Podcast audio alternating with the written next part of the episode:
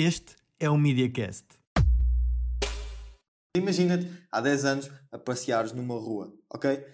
Quando tu olhas à tua volta e olhas para as lojas à tua volta e para os diferentes empreendimentos e negócios à tua volta, aquilo que vês são montras. Aquilo que te chama para entrares em algum lado é uma montra.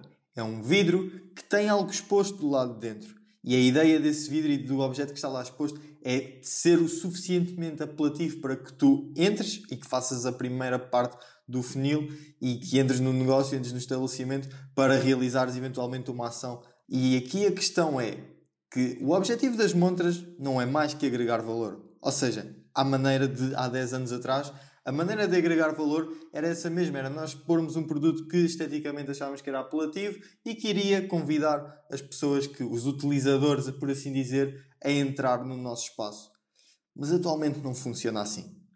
Hoje em dia, as montras já não são vidros para o meio da rua. Hoje, as montras estão aqui. Aqui onde tu me estás a ouvir neste momento, isto é a montra. Isto é uma montra, aliás, este podcast, tu podes encarar este podcast como uma montra de hoje em dia. Pensa nisto, extrapula isto para o teu negócio. Hoje em dia, a montra do teu negócio, o sítio por onde as pessoas passam pelo teu negócio é nas redes sociais, é no digital. Não há dúvidas nenhuma, já não há volta a dar a isto, já não há nenhuma maneira de nós mudarmos a maneira como as coisas são. E atenção, eu quero que tires esta nota daqui neste momento, que é ninguém vai esperar por ti. As redes sociais, o mundo digital, a evolução não vai esperar que tu te adaptes a ela. Ela vai continuar, estejas no ar quando não estejas.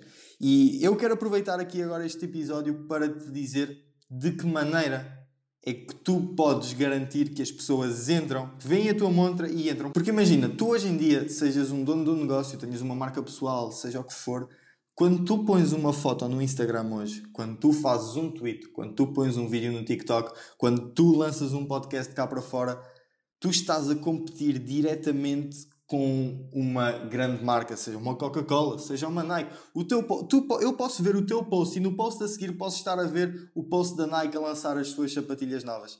E a questão aqui é, não vale de nada ser a, a Nike, não vale de nada seres tu, não há diferença nenhuma para mim aos olhos do consumidor, não há. Aqui a única variável é quão interruptivo tu estás a ser para mim. Sejas tu, seja a Nike, seja qualquer outro conteúdo que eu consuma. O segredo aqui é muito simples.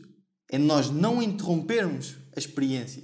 Porquê é que as montras de há 10 anos atrás resultavam tão bem? Porque não interrompiam, porque as pessoas passavam na rua e olhavam inconscientemente para uma montra, viam um, uma sapataria com sapatos expostos e olhavam inconscientemente e aquilo convidava-as a entrar.